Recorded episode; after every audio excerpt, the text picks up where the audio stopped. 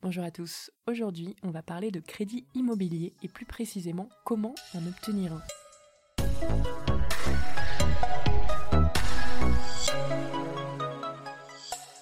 Pour nous éclairer sur le sujet, je reçois Cécile Rocklor, directrice des études et de la communication pour Empruntis. Donc Cécile, pouvez-vous nous présenter les principaux critères sur lesquels les banques accordent un crédit immobilier? Alors il y en a de très nombreux, mais il y en a quatre principaux à regarder qui tournent tous autour des revenus. Le premier, c'est votre taux d'endettement, c'est-à-dire la, part des crédits dans vos revenus. Vous gagnez 100 euros, vous allez pouvoir emprunter jusqu'à 35 euros. Le deuxième, c'est ce qu'on appelle le reste à vivre, c'est-à-dire le reste pour vivre. C'est ce qui vous reste une fois que vous avez justement payé vos crédits, voire vos loyers qui peuvent vous rester. Ensuite, le troisième, c'est la capacité d'épargne. C'est l'épargne que vous avez mis de côté qui va constituer un apport pour euh, jouer dans la capacité d'achat.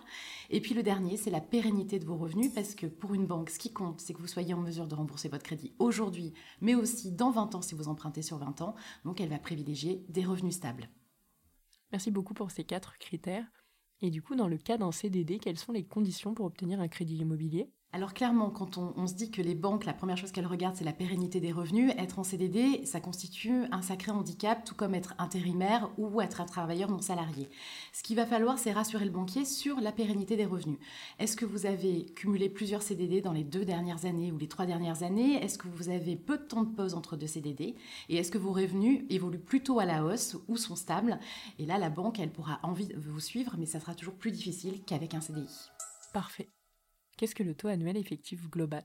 Le TAEG, c'est l'indicateur qui va vous permettre de comparer différentes offres de financement. Il va intégrer à la fois le taux du crédit, mais aussi les frais annexes comme l'assurance emprunteur ou les frais de garantie, voire les frais de banque, si vous en avez. Mais par contre, il ne comprendra pas les frais de notaire ou droits de mutation à titre onéreux.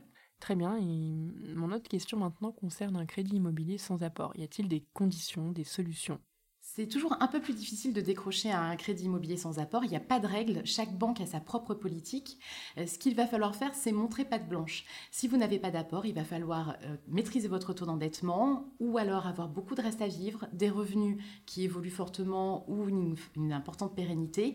Euh, il va falloir montrer aux banquiers que malgré l'absence d'apport, vous n'êtes pas un mauvais gestionnaire et vous avez la possibilité d'avoir des marges de manœuvre dans votre budget pour gérer les taxes foncières ou les aléas de charges de copropriété par exemple.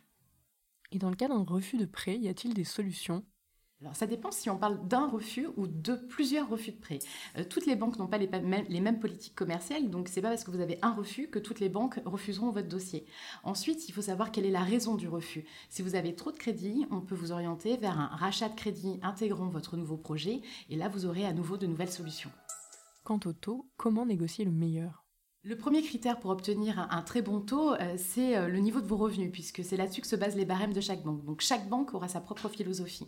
Après, vous pouvez, en valorisant votre dossier et vos atouts, pouvoir avoir un, pouvoir de négociation supplémentaire, justement, euh, et vous pourrez l'augmenter en mettant en place des contreparties. Ça veut dire quoi? Ça veut dire que vous allez proposer à, à la banque de prendre des assurances, de domicilier vos revenus, et ça, ça va constituer des éléments que vous allez pouvoir mettre dans la balance pour obtenir justement de meilleures conditions de taux.